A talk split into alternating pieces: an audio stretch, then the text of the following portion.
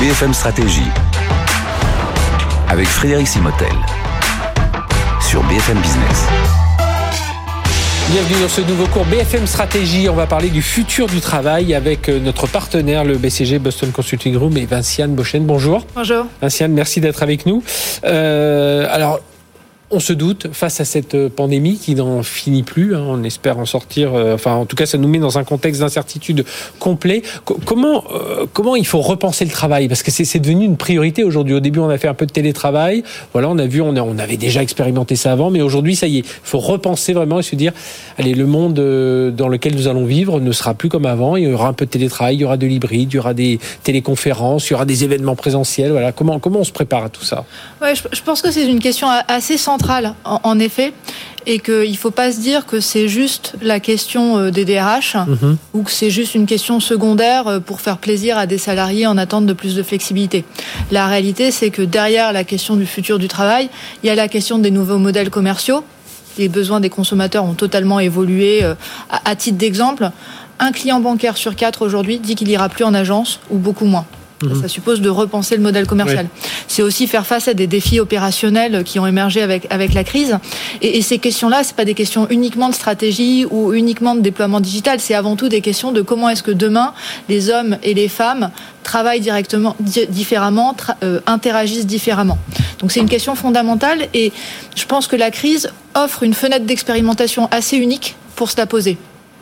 Alors euh, justement, euh, il y, a aussi cette euh, quand on parle de de je, pense à ça parce que juste avant qu'on on démarre ce, cours, on parlait des burn-out, des burn voilà où on se sent un peu désengagé. Ben justement parce que quand on est en repenser ce travail, il y, a toute cette histoire de productivité quoi qui à laquelle il faut être bien entendu très regardant, en même temps faire attention aux salariés. Enfin voilà, il y, a pas mal d'enjeux autour de cette productivité. Tout à fait. C'est une question qui revient beaucoup hein, dans dans la bouche de mes interlocuteurs. La question de la productivité productivité, elle va être forcément différente selon les industries, selon les mhm. fonctions. Nous, on a mené une enquête auprès de 12 000 salariés euh, qui a un certain nombre d'enseignements utiles, je pense. Euh, le, premier, c'est que la question de la productivité, euh, elle, elle pose pas de problème sur la productivité individuelle. En fait, on a trois quarts des salariés qui disent qu'ils ont maintenu leur productivité individuelle, voire mhm. qu'ils l'ont améliorée au cours de la crise. Par contre, là où le bas blesse, c'est sur la productivité d'équipe. Parce que là, on a un salarié sur deux qui dit qu'il a perdu en productivité dans sa capacité à interagir, à coopérer mhm. avec les autres membres de l'équipe. Ça confirme un peu l'image qu'on a souvent euh, de la course de relais, où pour gagner un relais, il ne faut pas avoir les coureurs les plus rapides, il faut falloir passer le bâton euh, mhm. euh, de façon efficace. Donc cette question-là, elle, est centrale. Et, l'autre enseignement de l'étude, qui justement est du coup intéressante, c'est les leviers pour maintenir cette productivité d'équipe. Et ils sont de trois natures. Les salariés qui ont réussi à maintenir la productivité d'équipe, c'est ceux qui, dans la plus grande proportion, disent qu'ils ont réussi à se maintenir une bonne santé physique, une bonne santé mentale, et qui ont maintenu euh, le lien avec l'entreprise. Mmh donc on voit que ce sont des leviers qui en fait sont à la portée des entreprises, même si historiquement ils ont été assez peu travaillés par les entreprises. Oui, ça, paraît, euh, ça paraît tout bête ce que vous dites là, mais oui, on sent que c'est important quand même. Hein. Comme vous dites sur les, les, trois niveaux, la santé mentale, santé physique, c'est le maintien du lien social. On sentait que c'est ça qui est un peu. Et puis selon les métiers, c'est un peu plus compliqué. Euh, du coup, le, futur du travail, vous au BCG, vous regardez ça, ça va ressembler à quoi? Alors, j'essaie toujours de faire preuve un peu d'humilité dès qu'il s'agit de prédire le futur, mais euh, nous, on essaie de l'aborder de façon un peu holistique, en se posant, en le structurant autour de quatre questions. Un, euh, comment on va travailler demain? Deux, comment il faut s'organiser pour pouvoir mener à bien ce travail? Trois, qu'est-ce que ça veut dire d'un point de vue management? Comment mhm. on dirige dans ce nouveau monde?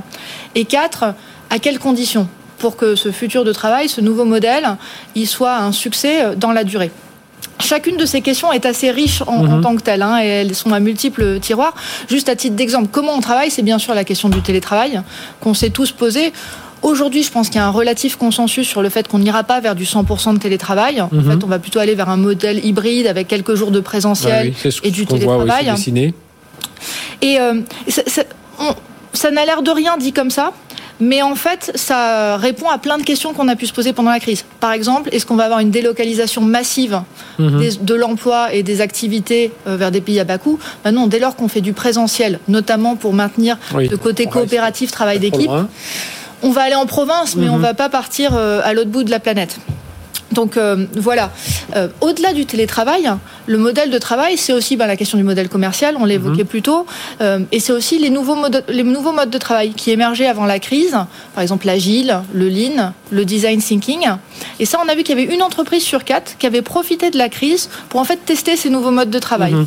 Et ça a plutôt été un succès parce qu'aujourd'hui, on a trois quarts de ces entreprises qui disent qu'elles vont pérenniser le mode de travail et qu'elles vont le passer à l'échelle au sein de l'entreprise. sur la question comment, comment on dirige, on a vu aussi, c'était un, coup de projecteur, euh, enfin on le voit, c'est un coup de projecteur, ça, on y est encore, c'est un coup de projecteur sur plein de choses, sur la transformation numérique, ceux qui sont allés plus vite que d'autres, mais c'est aussi euh, un coup de projecteur sur la, façon de manager aussi. Ça a montré ceux qui savaient bien manager, ceux qui manageaient moins bien aussi. Enfin, vous, vous l'avez noté, j'imagine. Oui, oui. Alors les managers ont été euh, en première ligne pendant la crise. Ça a permis d'ailleurs de, casser un peu le mythe de demain il y aura plus de managers, qui est un peu là une question qu'on se posait. Donc là, on a bien vu qu'ils étaient indispensable.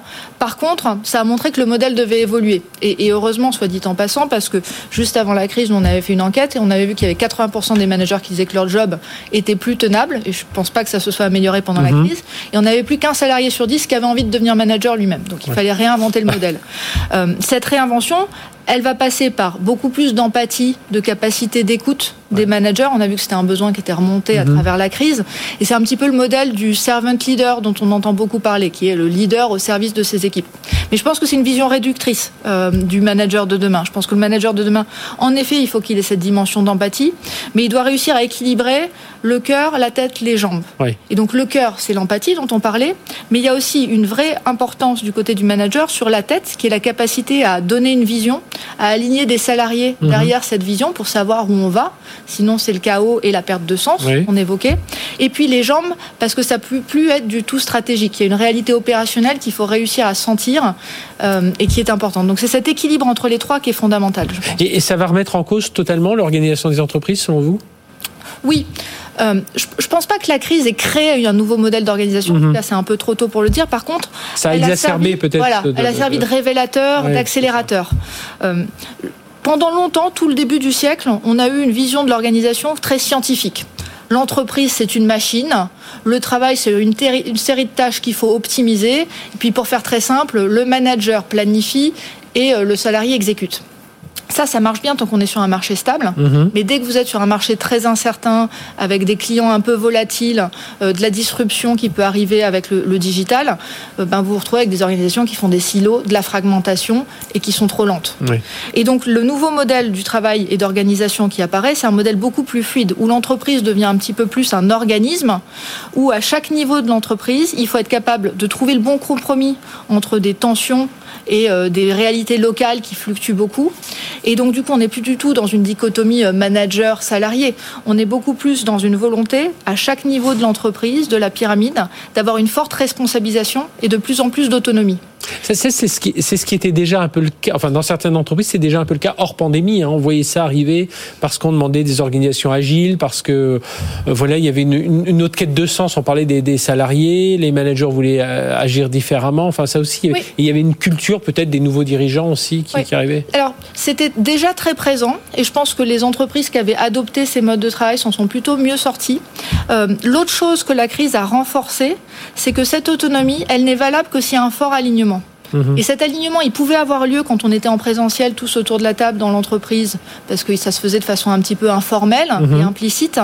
À distance, l'importance de l'alignement pour que les différentes euh, équipes autonomes aillent dans le bon sens et que ça donne pas un chaos généralisé euh, est devenue encore plus euh, encore plus importante. Et est-ce que ça veut dire que très concrètement on va on va avoir des organisations qui vont plus être plein de petites cellules alors qui vont interagir entre eux, enfin plein de petites équipes en quelque sorte? C'est ça la logique. ce qu'on essaie en fait c'est d'avoir des petites équipes assez stables dans le temps parce qu'en fait c'est la capacité à travailler avec les gens dans la durée qui fait que vous devenez de plus en plus productif en tant que mhm. collectif, qui sont responsables de bout en bout et qui sont pluridisciplinaires pour être capables justement d'avoir un maximum de réponses pour réaliser euh, le produit, le projet, le service euh, qu'on leur a confié.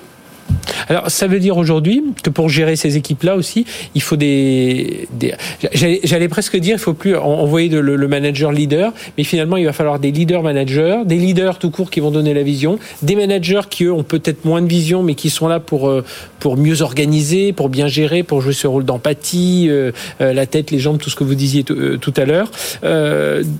du coup, voilà, ça va être quoi le profil de ces leaders, de ces managers? Alors, c'est possible que ça se. On en aura toujours besoin. Voilà. Oh, et, et c'est possible que les profils se, se dégagent un petit peu. Typiquement, dans une organisation agile, on va distinguer le coach agile qui est plus dans l'empathie, dans la dynamique d'équipe, mhm. du ce qu'on appelle le leader de chapitre, qui lui regarde plutôt les dimensions de compétences, de développement de compétences, euh, du product owner, qui lui euh, s'assure qu'on a la vision sur euh, qu'est-ce qui va créer de la valeur et qu'attend le, client. Donc on pourrait avoir progressivement en effet des différents profils de leaders qui se distinguent. Mhm. Vous parliez tout à l'heure du, du servant leader, là, c'est pas, ça c'est des choses qui vont être compliquées aujourd'hui, non? Alors c'est important. Oui puisque justement les salariés sont en attente d'écoute mais c'est insuffisant parce qu'il euh, y a ce besoin d'alignement qu'on évoquait. Et, donc vous pensez que euh, finalement dans le dans la période, c'est vrai que l'on a connu juste avant, alors il y avait la croissance, il y avait, euh, mais on avait quand même beaucoup de gens qui se sentaient moins bien dans, dans leurs entreprises. on, va, on va avoir, c'est plutôt une bonne nouvelle pour les salariés, selon vous, ces nouvelles organisations qui se dessinent un peu. On va, ils vont se sentir davantage écoutés, davantage responsabilisés? Oui, euh, je le crois. Euh, alors, faut pas être totalement naïf. Oui, oui. Euh, ça va pas être un long fleuve Il y a productivité, on a prononcé ce terme. Il y a la productivité, il y a la crise économique qui va probablement avoir un impact. On peut s'attendre à un certain nombre de restructurations dans les mois qui viennent. Mais je suis persuadée qu'à terme, ça va être un modèle qui va être plutôt gagnant-gagnant. Gagnant pour les entreprises parce qu'il est créateur de valeur et qui répond à des nouveaux enjeux de mhm. marché de réactivité, euh, de résilience. Gagnant pour les salariés parce qu'aujourd'hui, on n'a plus que 15% des salariés qui se disent engagés dans leur travail. C'est quand même assez faible. Et je pense que le nouveau modèle qu'on vient de décrire, il est plus porteur de sens et il est plus porteur d'accomplissement personnel. Et ça pour l'ensemble des secteurs d'activité Parce qu'il y a certains euh, dirigeants qui peuvent nous écouter ou certains managers dans les entreprises, ils disent oui, mais nous, on est une entreprise assez traditionnelle. Alors certes, on se transforme, fait du numérique, etc. Mais euh, non, notre métier, ça reste de produire tel type, tel type de choses. Et je vois pas comment dans notre entreprise une organisation peut être différente. Faut vraiment, pour vous, faut vraiment se poser la question. Quel métier que ce soit, il faut euh, repenser un peu tout ça? Je pense que la crise a montré qu'il y avait assez peu d'industries qui étaient totalement épargnées. Hein. Même ceux qui avaient des, des carnets de commandes à 30 ans se sont d'un seul coup rendu compte que tout ça pouvait être un peu, un peu fragile. Donc euh, oui, je pense que toutes les industries. Après, la réponse devrait être bien sûr un peu plus spécifique à chaque fois. Oui, puis après, ça dépend aussi euh, beaucoup de la personnalité du dirigeant aussi, comme on dit, de, l'âge du capitaine. Enfin voilà, tous ces, tous ces éléments-là. Mais merci beaucoup, Anne Bochen, d'être venu nous parler de tout ça. Du, euh, vous êtes directrice associée au sein du, BCG. justement, le, sur ce travail, on continuera à en parler, hein, bien entendu, puisque ben voilà, on s'adapte tous, on est un peu plus agile. chaque jour, on voit de nouveaux modèles d'organisation. En tout cas, on l'a vu, hein, il y a des, beaucoup de choses vont changer, mais tout ça peut-être dans une certaine continuité par rapport à ce qui se faisait avant. En tout cas, ça, a mis en, lumière hein, des, expérimentations qui étaient faites et qui aujourd'hui deviennent un peu plus monnaie courante dans les entreprises. Merci de nous avoir suivis. À très bientôt pour un nouveau cours BFM Stratégie. BFM Stratégie sur BFM Business.